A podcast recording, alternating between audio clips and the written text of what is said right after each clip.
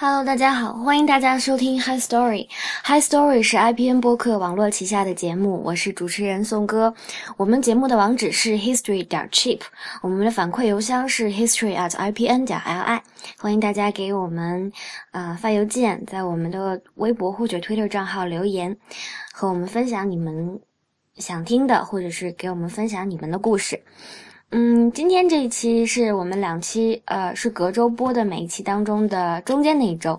嗯，之前时空提出了一个主意，说我们可以在中间的这一周呢，用一个人来播一段番外，呃，告诉大家这周发生了什么有意思的事情，或者是跟大家预告一下我们下一期会聊什么样的话题、什么内容。呃，我个人觉得这是一个很不错的想法。呃，自己一个人录的话会，嗯。不会要跟别人预定一个时间，然后比较方便。嗯，同时大家都一直在说我们的节我们的这个节目剧透量比较高，所以我们可以在这一期提前说一下我们下期会聊的话题。如果大家真的感兴趣的话呢，可以提前做一个预习。哎，好像这样说把它变成了一个作业一样。嗯，今天我们是我还，所以今天是我一个人。但是因为上一期，呃，本来要一起讲 Tomboy，但是因为当时我正在片场，没有办法和他预定一个时间，所以，我嗯，就由时空自己来讲了。我觉得他说的非常好，这个电影是他推荐给我的，我个人也非常喜欢。但是，嗯，我还是觉得有，呃，一两处细节吧，需要我在这儿和他提出一些不同意见。嗯，首先就是我觉得。这个片子，嗯，他说他非常的不喜欢，或者觉得他妈妈最后把，呃，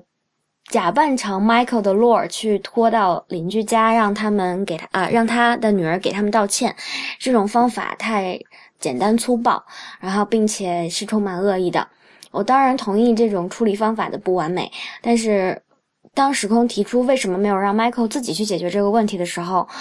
嗯，其实我个人觉得，影片的这个主人公，这个叫洛尔的小女孩，是根本没有能力去解决这个问题的。她就像是当时灵光一闪，说：“哎，为什么我不能，呃，裸上身？为什么不能跟他们一起踢足球？为什么不能吐口水？那我偏要做。”就像他当时灵光一闪，想出这样的答案，想出这样的问题，于是他就这样去做一样。我觉得他是没有从头到尾都没有想清楚他如何去收尾的。嗯，我记得当时电影里有一场戏，就是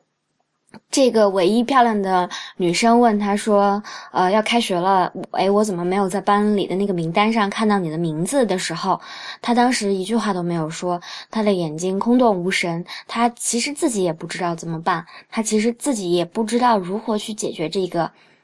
看似玩笑的骗局，或者他觉得一切到那个时间就会好，但是随着开学的临近。这个问题是一定不会被解决的。如果没有出现这种打了邻居家小男生的这个这个矛盾的话，所以当时，呃，洛尔的妈妈带他去道歉的时候，他的担忧是说：我不能让我的孩子去骗人，不管你是想。成为一个男孩子，拥有他们所有的行为能力，还是你想要和他们挑战，还是你想证明你比男孩强，还是你从骨子里就觉得我本应该是个一个男生？不管你的出发点是什么，我都觉得，或者说影片当中的这个母亲都觉得。你做一个欺骗的小孩是不对的，而大家都在成长期，呃，邻居家的小男孩也好，这个唯一漂亮的女生也好，他们也都在一个，嗯，对男女有别这件事情刚刚开始懵懂，然后开始了解的那么一个时段。我觉得你用你自己的单方面的意愿去干扰别人的想法也是不对的，所以。我自以为，也许这个母亲所做的方法虽然不能，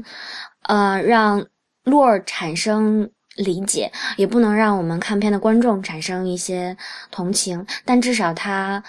扼杀了洛尔将来想要继继续欺骗别人的一个，嗯，不好的行为习惯。我觉得这也许是这个影片唯一的暖色了吧。嗯，当然，呃。我还有一点不同意，就是我也不认为他是一个完完全全，嗯，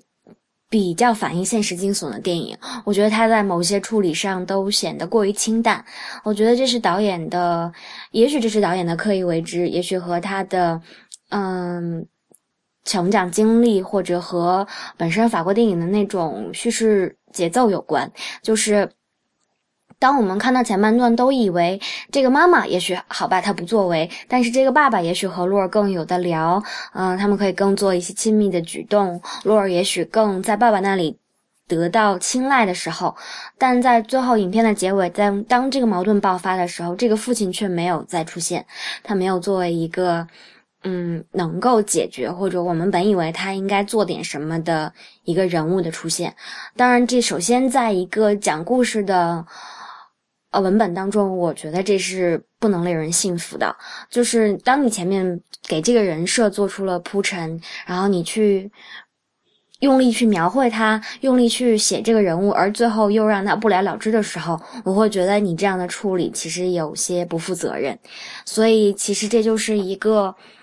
嗯，清清淡淡的插曲，它让大家以为这样就。故事就可以结束了。他让这个唯一漂亮的女生最后问他说：“你叫什么？”让观众幻想他们也许会达成和解，让观众以为其实他们每一个人的心态都会慢慢变得正常。他们并没有任何一个人在故事当中可以受到影响。嗯，我不能苟同。我觉得他就是一个非常不负责任的结尾罢了。如果要是时空有不同意见的话，我们可以在下一期继续聊聊这个话题。从这个话题引申出了一些性别上的差别和性别上的观念，我我觉得我们也可以下一期聊。不知道时空在国内有没有看《Mad Max》？嗯，我也是前几天拍摄完刚刚去看的。嗯，这个片子里面涉及到了一些女性主义或者说女权主义的意象，嗯，我们都可以留到下期来讨论。呃，之所以下期也许会聊一些女性主义的话题，是因为。嗯，刚刚过去的戛纳电影节上，我偏巧听到了两段很有意思的采访，其中是卡罗尔的主演凯特·布兰切特。当嗯记者问到他，因为卡罗尔是一个呃讲同性题材的电影，那么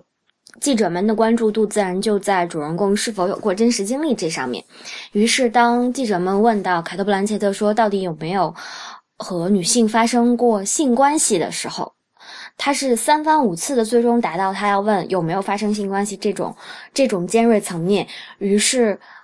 呃，凯特·布兰切特有点发飙，说 “Who cares？” 另外一次采访是，嗯，很有名的演员杰克·吉伦哈尔的妹妹 Maggie ·吉伦哈尔，她当时接受采访说：“我觉得很受伤，我今年三十七岁了，却被一个片方告知我无法演一个五十五岁演员的女友。”他后面还说了一段话，嗯，但是我刚才在网上搜的时候，没有，很抱歉没有把那个男主人公的名字找到。他当时说，他刚出道的时候和一个男演员一起去演对手戏，那个时候可以演他的女儿，后来可以演他的女友，再后来只能演他的妻子，然后最后他半开玩笑的说，也许再过五六年，我可我都可以演他的妈妈了。当然，他说到的这个男演员比他大了几十岁都不止。嗯，所以说，现在在我们倡导性别平等的今天，在好莱坞也正在刮这股风潮。我和时空并不是有意凑热闹，因为这是我们一直以来都想要在节目当中探讨的话题。嗯，除此以外呢，我们下一期也许还会补全，如果有时间的话，我们也许还会补全我们上一次没有说完的情景喜剧的这个话题，因为。前两天在刷 Facebook 的时候，又看到 Sheldon 在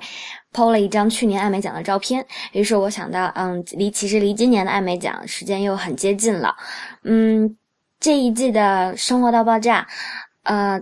已经完结了。然后相信在这一季中，如果大家在一直在追这部剧的话，就会知道在这一季中他们的人物关系也发生了一些重大的变化。我们下一期呢，可以拿呃《The Big Bang Theory》过来讲一讲，嗯。捋清他的思路，或者说跟大家分享一下这个这个情景喜剧为什么在中国尤其的红。嗯，那大概下一期节目就是这样啦。嗯，希望大家在下周五收听我们的 High Story。Hi Story 是 I B N 播客网络旗下的节目，我们节目的网址是 history 点 cheap，同时也欢迎大家收听 I B N 播客网络旗下的另外七档节目，他们是 IT 公论、内核恐慌、太医来了、未知道、流行通信、硬影像以及无次元。嗯。在我消失的这一个月中，IPM 应该没有收集新节目吧？好吧，就这样。终于觉得一个人录单口实在是好麻烦。这已经是我录到一半，然后卡掉，然后重新再打开录音，重新来录的第五遍了。这遍终于录完了，下期啊，还是和时空对谈有意思呀！小伙伴们，下周再见。